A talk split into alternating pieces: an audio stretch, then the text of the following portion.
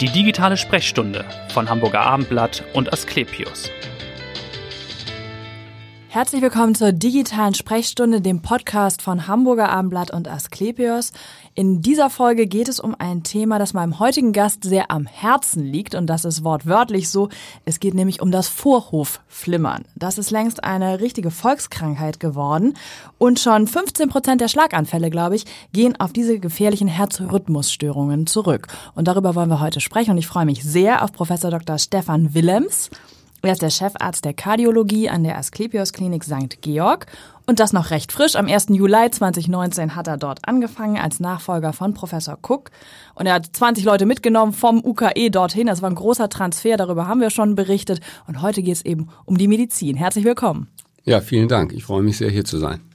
Ja, was versteht man eigentlich unter diesem Vorhofflimmern? Was passiert da im Herzen? Ja, man kann lapidar sagen, das Herz gerät aus dem Takt. Und es ist primär, muss man sagen, nicht wirklich eine gefährliche Rhythmusstörung. Es ist etwas, was sehr viele Menschen im Laufe ihres Lebens erleiden. Sie haben mhm. schon gesagt, es ist eine Volkserkrankung. Es hat auch damit zu tun, dass wir immer älter werden und dementsprechend mit der Altersentwicklung der Bevölkerung. Es ist ein altersabhängiges Phänomen, muss man sagen. Tritt dieses ja. Phänomen, so möchte ich es mal sagen, des Vorflimmerns immer häufiger auf. Und ja. in Deutschland haben knapp drei Millionen Menschen, schätzt man im Moment, äh, vorflimmern. Und ja. man nimmt auch an, dass sich das in den nächsten 30, 40 Jahren fast verdoppeln wird. Aufgrund der demografischen Entwicklung. Genau. Mhm. Und ähm, ja, was muss man sich darunter vorstellen? Im Grunde haben wir normalerweise ja den Impulsgeber, der unseren Rhythmus angibt, der den Takt vorgibt, den Rhythmus des Lebens vorgibt. Und dieser Rhythmus ist gestört gerät aus dem Takt auf Vorhofebene, also auf Ebene der Herzvorkammer. Und ja. das, wie der Name schon sagt, ist eher der gutartige Charakter der Rhythmusstörung. Wenn es auf Kammerebene passieren würde, dann würden wir sozusagen bewusstlos werden und, und würden, würde der Kreislauf zusammenbrechen. Mhm. Das passiert beim Vorhofflimmern erstmal so nicht. Aber ja. es ist indirekt gefährlich, Insofern, weil es eben das Schlaganfallrisiko steigert. Aber es ist, wenn es jetzt zum ersten Mal auftritt oder gelegentlich auftritt, bei Menschen, die keine schweren anderen Herzerkrankungen haben beispielsweise, ja. erstmal keine lebensbedrohliche Rhythmusstörung. Aber sollte ich dennoch zum Arzt, wenn ich das Gefühl habe, oh, da ist was unregelmäßig, oder sage ich, naja, das geht ja dann vielleicht wieder vorbei? Man sollte unbedingt zum Arzt gehen, weil es eben auch Ausdruck einer anderen Herzerkrankung sein kann eine mhm. Herzschwäche oder eine Herzkranzgefäßerkrankung oder eine Herzklappenerkrankung. Das heißt, es muss, auch wenn es in den meisten Fällen nicht so ist, dass eine schwere Herzerkrankung zugrunde liegt, muss die Ursache abgeklärt werden. Es können auch beispielsweise, das ist der Klassiker auch in der, in der Geschichte dieser Rhythmusstörung, mhm. ähm, Schilddrüsenüberfunktion. Das ist so der ja. Klassiker, dass das dieses Vorflimmern ausmacht. So okay. ist es eigentlich, so hat das eigentlich mal begonnen, dass ja. man eigentlich früher gesagt hat, naja, das Einzige, wonach man gucken muss, ist eigentlich, gibt es eine Schilddrüsenüberfunktion so ungefähr. Mhm. und das ist also, gilt natürlich immer noch. Also, wenn man das merkt, dass das Herz aus dem Takt gerät, ja. entweder aufgrund von Herzklopfen, Herzrasen, Luftnot, Abgeschlagenheit oder weil es so ist, wenn man den eigenen Puls fühlt oder ja. mit, einem, mit, einem, mit einem modernen Gerät das angezeigt bekommt, ist es auf jeden Fall Anlass, zum Arzt zu gehen und das abzuklären. Ja, Sie sagen schon mit einem modernen Gerät, das angezeigt bekommt. Sie haben zum Beispiel, glaube ich, gesagt, man könnte auch Smartwatches stärker nutzen bei der Früherkennung. Was können die, wie können die helfen? Ja, das ist ja ein ganz heißes Thema natürlich und äh, ist eine ist eine zweischneidige Sache, muss man ja. sagen. Aber ich würde vorab schon mal sagen, unterm Strich ist es sehr positiv, dass man das einsetzen kann und gezielt einsetzen kann. Mhm. Und man kann schon mit einer sehr hohen Genauigkeit, gerade mit diesen, mit den modernen Algorithmen dieser, dieser Smartwatch oder Apple Watch eben ja. wirklich sehr gut Rhythmusauffälligkeiten erkennen. Ja. Nun ist es so, dass man in den meisten Fällen mit dieser Rhythmusauffälligkeit dann auch wiederum einen Arzt aufsuchen mhm. sollte und es einem Arzt zeigen sollte. Aber wir haben auch jetzt in den letzten Monaten, im Grunde ja seit Anfang des Jahres ist es eigentlich häufig, dass wir mit diesem Thema konfrontiert werden, ja. haben wir gesehen, dass die, die Aufzeichnungsqualität wirklich sehr, sehr gut ist. Ja, okay. das kann schon wirklich sehr hilfreich sein. Man darf natürlich die Leute auch nicht völlig verrückt machen, so ja. dass jeder jetzt mit seiner Apple Watch rumläuft und, und denkt, oh Gott, da ist eine Unregelmäßigkeit, ich muss ich sofort. muss jetzt mal und Extraschläge, Stolpere hat mhm. jeder Mensch und ähm, da kann die Apple Watch, das meine ich mit zweischneidig, kann ja. es natürlich, wenn wir es jetzt zu sehr, und so war das auch bei dieser großen Studie von, von Apple finanzierten Studie, dass man im Grunde bei Hunderttausenden von gesunden Menschen das eingesetzt hat. Und dann bekommt man natürlich auch viele, sage ich mal, irreführende Befunde. Aber wenn man ja. es gezielt einsetzt bei Menschen, die auch ein Risiko haben für Rhythmusstörungen oder immer wieder mal Rhythmusstörungen hatten ja. und das dann im Verlauf als Kontrolle beispielsweise einsetzt nach einer Behandlung von mhm. Rhythmusstörungen, kann es sehr, sehr sinnvoll sein, das zu tun. Ja. Wer gehört denn zu der Risikogruppe? Sie sagen das gerade schon. Was sind so Ursachen dafür, dass die, dass die Herzkammern eigentlich nicht mehr so im Team perfekt zusammenarbeiten? Ja, deswegen gesagt, nicht mehr im Team zusammenarbeiten. Genau. Ja, so ist es ja ist, so eigentlich so ein bisschen genau. laienhaft, genau. ne, dass ganz man genau. sich das so vorstellt. Der Vorwurf macht nicht mehr richtig mit und ähm, ist außer Takt. Was sind Risikofaktoren? Leider sind das Risikofaktoren, die eben recht häufig sind. Mhm. Alter haben wir schon angesprochen. Das ist ein altersabhängiges Phänomen. Das heißt ab mal, 60 die, oder? Genau, also bei den unter 60-Jährigen ja. liegt die Häufigkeit des Vorflimmerns unter einem Prozent. Okay. Kann man mhm. sagen. Bei den über 60, 70, 80-Jährigen geht das in die Richtung 5, 10 Prozent der Bevölkerung. Und mhm. da ist dann so bei den, ich sag mal, 80-Jährigen, dass viele eben in ihrem Bekanntenkreis sagen, ja, also ich habe genauso Vorflimmern wie meine, ja. meine, meine Freunde. So, das ist also das ist, das ist dann wirklich sehr, sehr häufig. Mhm. Also Alter ist ein Phänomen. Das zweite Wichtige, muss man sagen, ist der erhöhte Blutdruck. Ja. 60, 70 Prozent der Menschen mit Vorflimmern haben erhöhte Blutdruckwerte. Das geht dann wiederum oft einher auch mit dem Thema Übergewicht. Und das mhm. wiederum ist ein Grund, warum das Vorflimmern eben so deutlich ansteigt in der, in der Häufigkeit. Ja. In dieser Kombination eigentlich. Mhm. Und dann gibt es noch viele, viele andere Ursachen, seltenere Ursachen, von Herzklappenerkrankungen über eben hormonelle Ursachen, ja. die eine Rolle spielen können. Und manchmal, das muss man auch sagen, tritt es eben in jungen Jahren auch ohne irgendwelche Grunderkrankungen auf. Ach so, okay. Und da gibt es eben dann auch eine genetische Disposition, die mhm. selten, aber auch letztlich zum Vorflimmern führen kann, gerade bei den unter 60-Jährigen, ja. die sonst keine Begleiterkrankungen haben. Ja. Und wenn jetzt jemand äh, mit diesem Vorhofflimmern zu Ihnen kommt, welche Untersuchungen werden dann erstmal durchgeführt? Was wird da gemacht? Also zunächst wird eine sorgfältige Anamnese, also Krankengeschichte erhoben. Ist das Vorhofflimmern anfallsartig? Ist es, ist es durchgehend schon? Das, da gibt es eben auch eine große Bandbreite. Mhm. Was sind die Symptome? Welche, ja, welche, welche Art von Symptom Schwere ist sozusagen hier, hier vorliegend. Dann ja. wird ja die körperliche Untersuchung durchgeführt, dann wird natürlich abgehört der Patient, dann wird ähm, EKG geschrieben, das ist selbstverständlich Langzeit-EKG. Wenn es selten ist, hat man auch die Möglichkeit eben mit solchen äh, Methoden wie, wie Tele-EKG, also im Grunde so eine Art Smartwatch, das, das im Grunde ja. aufzuzeichnen. Wenn das nur sehr sporadisch auftretende Phasen sind, kann man damit das versuchen dann zu packen, indem man so eine Karte, so eine Tele-EKG-Karte dem Patienten mitgibt für Wochen oder Monate. Ja. Also erstmal geht es darum, das aufzuzeichnen, die EKG-Diagnose zu stellen. Mhm. Und dann der zweite Schritt ist dann, dass man eben weitere Untersuchungen ja. äh, initiiert. Das geht von Laboruntersuchungen, Stichwort Schilddrüse, ja bis zu Ultraschall, wo man eben guckt, gibt es eine Herzwandverdickung, gibt es eine Herzschwäche oder eine Herzklappen- oder Herzmuskelerkrankung mhm. beispielsweise. Das sind so die Basisuntersuchungen, ja. die auf jeden Fall dazugehören, wenn, wenn ein Mensch zum ersten Mal solche Rhythmusstörungen verspürt. Genau, und dann setzt ja die Therapie dann an, je nachdem natürlich, was es ist. Sie haben das schon gesagt, wenn es, glaube ich, anfallsartig ist, dann kann man, ich habe gelesen, Pill-in-the-Pocket-Therapie machen, Neudeutsch. Also man kann mit einem Medikament, mit einer Pille dann tatsächlich schon helfen. Genau, also der, der zentrale Punkt eigentlich bei dem, bei dem Vorflimmern, muss man sagen, das ist, gehört auch zu der Basisuntersuchung, dass man das Schlaganfallrisiko mhm. beurteilt. Das ist ja. im Grunde noch wichtiger als die, die reine Kontrolle der, der Rhythmusstörung. Dass, ja. man, dass man schaut, ist das jemand, wo man dann, wenn das Vorflimmern aufgezeichnet wurde, im Grunde eine Schlaganfallprophylaxe machen muss, ja. also sprich eine Blutverdünnung einleitet. Und okay. das ist dann im Grunde unabhängig von der, von der Schwere der Symptome. Also ja. es kann durchaus sein, dass jemand das Vorflimmern gar nicht so doll merkt, aber eben aufgrund von Alter und anderen Begleiterkrankungen, Herz-Kranzgefäßerkrankungen, Herzschwäche etc., Diabetes. Einfach ein Risikoprofil. Risikoprofil hat. Und man sagt, okay, in diesem Fall muss eine Blutverdünnung initiiert werden. Mhm. Und das ist eigentlich auch der Grund, warum man, oder der zentrale Punkt, warum man eben sorgfältig diese Menschen, die Vorflimmern haben, charakterisieren, untersuchen Ja. muss. Und die erste Entscheidung, die eigentlich dann ansteht, ist die Entscheidung Blutverdünnung ja, nein. Okay. Das zweite ist dann die Frage der, der Rhythmuskontrolle. Macht man das mit Medikamenten? Ja. Wenn es seltene Phasen sind, kann man, wie Sie gesagt haben, so ein Pill-in-the-Pocket-Prinzip machen. Ja. Das muss man einmal unter ärztlicher Kontrolle machen, also Ja. entweder in einem Bereich einer, einer Ambulanz, Praxis, Notaufnahme, dass man einmal ein, E- EKG schreibt beim Vorflimmern, dann kann man unter sozusagen Kontrolle so ein Medikament einnehmen und versuchen, es damit wieder in normalen Rhythmus zu bringen.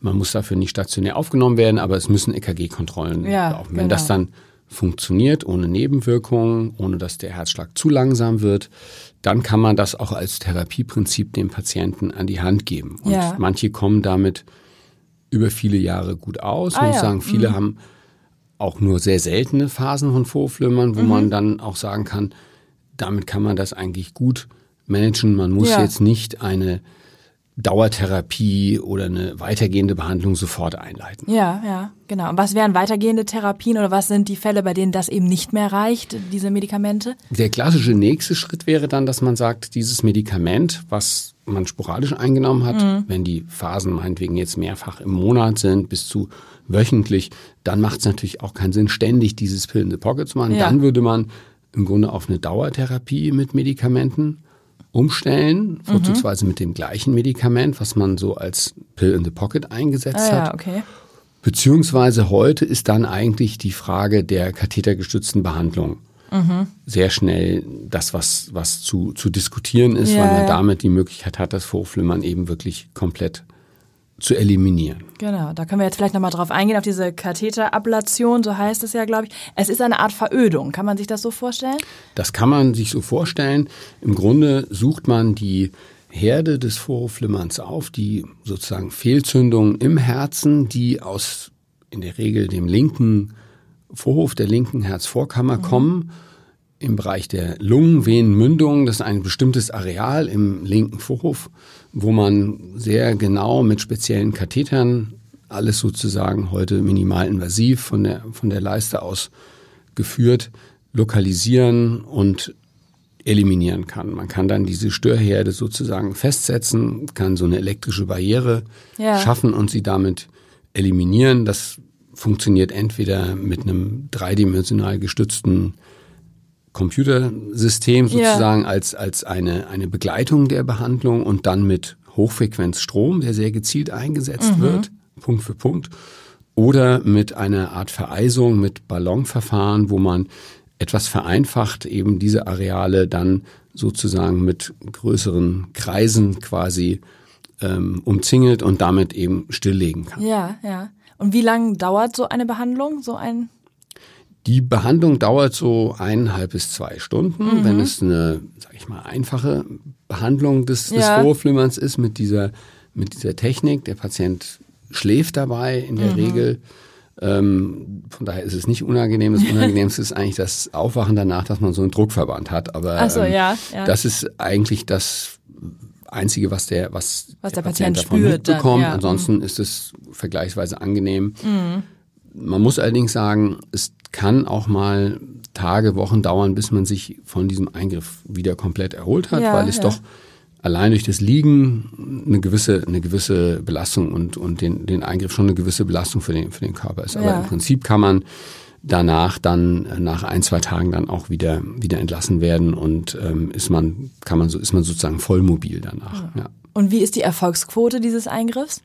Das kommt sehr auf die Form des Vorflimmerns an. Also wir sind heute darauf bedacht, das Vorflimmern früh zu erkennen, auch früh und relativ offensiv zu behandeln. Und dahin gehen auch die neuesten Erkenntnisse neuesten Studien, dass man eigentlich nicht mehr so lange wartet, weil wenn es sich einmal festgesetzt hat, dann reicht es nicht mehr, diese Auslöser, wie eben beschrieben, zu behandeln, Ja. sondern dann muss man umfassendere Behandlungen im Vorhof selbst durchführen und auch Vorhofgewebe sozusagen ähm, adressieren. Ja. Ähm, die Erfolgsraten sinken dann.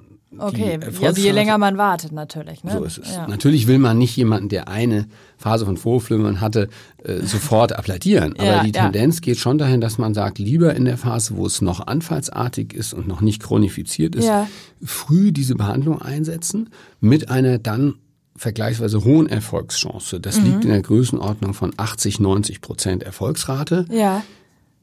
Zwar nicht 100 Prozent, aber deutlich besser als zum Beispiel die medikamentöse Behandlung. Ja, okay. Mhm. Und in etwa 25 Prozent der Fälle ist es immer noch so, 25, 30 Prozent, dass man die Behandlung nochmal wiederholen muss, um dann auf diese genannte Erfolgsrate zu kommen. Mhm. Und wie oft führen Sie selbst diese Ablation zum Beispiel durch im Jahr? Kann man das sagen? Oh, da muss ich jetzt mal rechnen. Aber das ist schon das so, so viele. Nein, also mehrfach, nein, schon mehrfach täglich. täglich also das, ja. das, das kann Also es ist schon so eine ja, das mittlerweile ist schon was, ein absoluter Routine. Eingriff. Genau, also das ähm, gibt, gibt Kliniken, die das eben, die sich spezialisiert haben mhm. und ähm, ja, das ist in St. Georg eben auch so, ja. schon auch durch durch Herrn Cook. Ähm, in sozusagen mein mein Vorgänger war mhm. das schon so und da da wird das eben ähnlich wie am UKE und an anderen Stellen wird das eben sehr, sehr häufig gemacht, so dass wir da schon neun, zehn solche Behandlungen ähm, pro Tag durchführen. Genau. Schauen wir vielleicht nochmal auf ein anderes Thema. Ich habe gesagt, Sie haben am 1. Juli da begonnen äh, in St. Georg und haben gesagt, es gibt ein neues spezielles Verfahren auch bei Herzschrittmacher-Patienten. Das ist ja auch sehr interessant sicherlich für viele Zuhörer. Was ist denn da neu im Vergleich zu der herkömmlichen Methodik? Also grundsätzlich ähm, muss man sagen, bei der, bei der Herzschrittmachertherapie ist ein, ein Problem letztlich die, die, die Sonden, die von dem Schrittmachersystem zum Herzen geführt werden. Das ist sozusagen ein, ein Schwachpunkt der mhm. Methode, weil diese Sonden eben auch ja, defekt äh, sein können ja. im Laufe der Zeit, das weiß man, dass das wirklich ein, ein, ein Schwachpunkt ist, so dass wir heute versuchen, diese Sonden möglichst auch zu vermeiden. Das muss ja. man sagen. Das ist ein, ein Ansatz, dass man versucht, solche sondenlose Systeme einzusetzen. Das kann, mhm. gilt für den, für den Schrittmacher, wo man wie so eine Art Patrone im Herzen sozusagen über Kathetertechnik verankern kann. Okay. Diese Systeme sind aber noch nicht für jeden Menschen, der einen Schrittmacher braucht, ja. anwendbar. Das muss man klar sagen, werden aber sehr stark und sehr intensiv weiterentwickelt. Für wen kommt das in Frage, wenn Sie sagen, es ist, ist natürlich nicht für alle anwendbar? Zum Beispiel für jemanden, der Vorflimmern hat und dann zu langsamen Herzschlag bekommt Ach im so. Vorflimmern. Mhm. Dann kann man so einen sondenlosen Herzschrittmacher heute sehr gut einsetzen. Mhm. Auch gibt es sondenlose Defibrillatoren, die ja. also den, den plötzlichen Herztod verhindern können, wenn ähm, man, wenn jemand beispielsweise eine sehr schnelle Rhythmusstörung aus der Herzkammer hatte mhm. oder ein, ein Ohnmachtszustand aufgrund dieser schnellen Herzrhythmusstörung überlebt hat, dann können diese Defibrillatoren heute auch sondenlos eingesetzt werden. Also das okay. ist sicherlich eine Tendenz, die jetzt nicht brandneu ist, sondern sich so in den letzten Jahren eigentlich sehr Als stark weiterentwickelt hat. Und daran mhm. wird eben sehr stark gearbeitet, dass man hier auch dieses, dieses Spektrum der sondenlosen Schrittmacher erweitert. Das ja. ist vielleicht der eine mhm. wichtige Punkt, der zu nennen ist. Der zweite ist, dass man eben bestimmte Herzschrittmachersysteme auch bei Herzschwäche einsetzen kann. Auch das ist nichts mehr ganz, ganz Neues, so dass mhm. man versucht, die, das Herz wieder synchroner schlagen zu lassen bei der Herzschwäche, um diese Patienten mit einer Herzschwäche länger dann auch vor Schlimmerem zu bewahren, ja. sage ich jetzt mal, und mhm. sie dann mit, mit ja, begleitender medikamentöser Therapie möglichst lange in einem stabilen Zustand zu halten. Und da gibt es auch neue Stimulationsverfahren, wo man versucht eben auch dieses Spektrum der Patienten, die dafür in Frage kommen, was war, das war bisher immer sehr eingegrenzt, eigentlich eingeschränkt zu erweitern, indem ja. man sozusagen direkt auch am Leitungssystem selbst stimuliert das Herz. Das ist eine, mhm. auch eine relativ, ja, schon bekannte Technik, die aber jetzt nochmal auch Ein neu, ja. äh, sozusagen nochmal einen neuen Aufwind bekommen hat. Also da gibt es auch eine ganze Menge mhm. sehr interessante, interessante Verfahren. Grundsätzlich versuchen wir natürlich möglichst Schrittmacher und solche implantierbaren Systeme ja. zu vermeiden. Das ist, das ist, das ist, das ist auch klar. klar. sozusagen der, der letzte das Schritt ist dann. Aber oder, für viele ja. Menschen dann eben doch eine sehr gute ähm, Option, ob es jetzt ähm, aufgrund von Ohnmachtszuständen sind, weil der Herzschlag zu langsam ist oder eben auch bei Herzschwäche ein ganz ja. wichtiger Grundpfeiler der, der Behandlung bei Herzschwäche ist die differenzierte Schrittmachertherapie. Mhm. Und dann eine persönliche Frage. Wieso sind Sie Arzt geworden und ausgerechnet Kardiologe? Ja, das ist natürlich eine, eine, eine sehr klassische, aber auch schwierige Frage. So, ja. Im Grunde, ja, ich, ich kann sagen, ich komme ähm, ich komme aus so einem klassischen Arzthaushalt, das muss ich muss Genetische, ich sagen. Und, und äh, vielleicht gibt es eine genetische Disposition. Und ähm, ja, irgendwie haben meine Eltern mich zumindest nicht abgeschreckt, es zu machen. Waren das denn auch Kardiologen?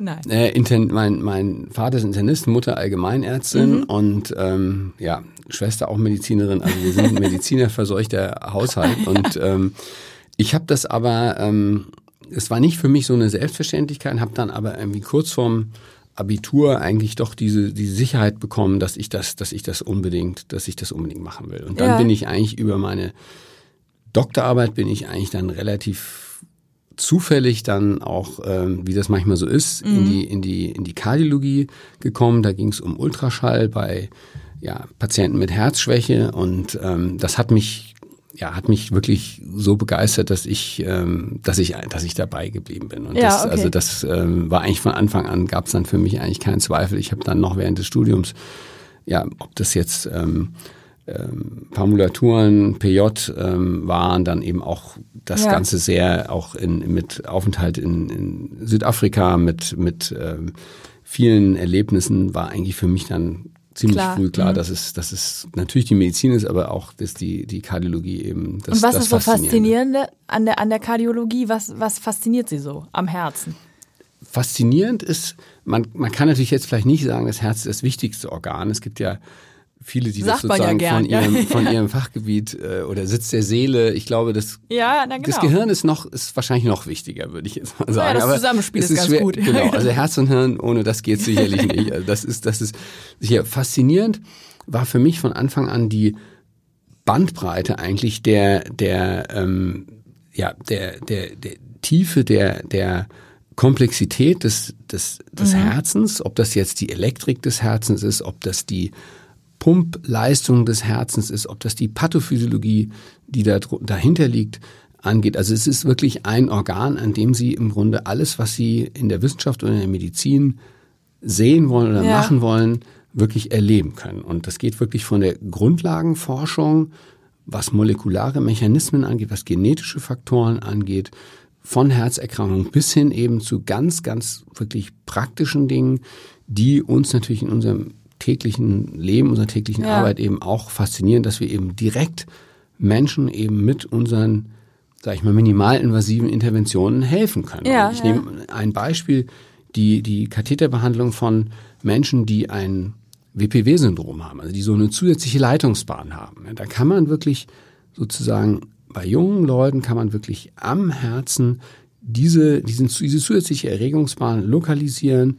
Man kann sie veröden, man hat einen kurativen Ansatz und Ja. man kann eine lebensbedrohliche Situation sozusagen beheben. Mhm. Und ähm, es ist für alle Seiten eben ein, ein sehr, sehr großes, sehr, sehr großes äh, Erfolgserlebnis dabei. Ja. Und das gilt für viele Dinge in der Kardiologie und das ist sicher das, was, was uns alle, wo wir in dem Bereich arbeiten dürfen, immer wieder fasziniert und, Ja. und den, den Spaß und die Freude an der Arbeit ausmacht. Ja, das äh, spürt man auch bei Ihnen. Sie haben ja jetzt äh, sind gewechselt, ich habe das eben ja schon mal angesprochen, vom UKE zu Asklepios mit einem großen Team mit fast 20 Leuten.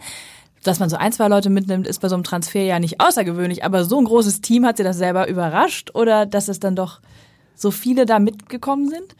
Also das war, das war schon ein, ein Prozess und es hat mich natürlich extrem gefreut, dass das, dass es so ist und dass wir so ein starkes Team vor Ort haben, sowohl was die bewährten Kolleginnen und Kollegen angeht, als auch was die, die jetzt mitgekommen sind und ähm, gemeinsam ja, ist es wirklich ein, eine sehr, eine wirklich sehr kompetente und ähm, ja sehr, sehr ähm, wirklich sehr, sehr, ein, ein sehr, sehr, sehr starkes Team. Das muss, Ja. ich, muss ich wirklich sagen.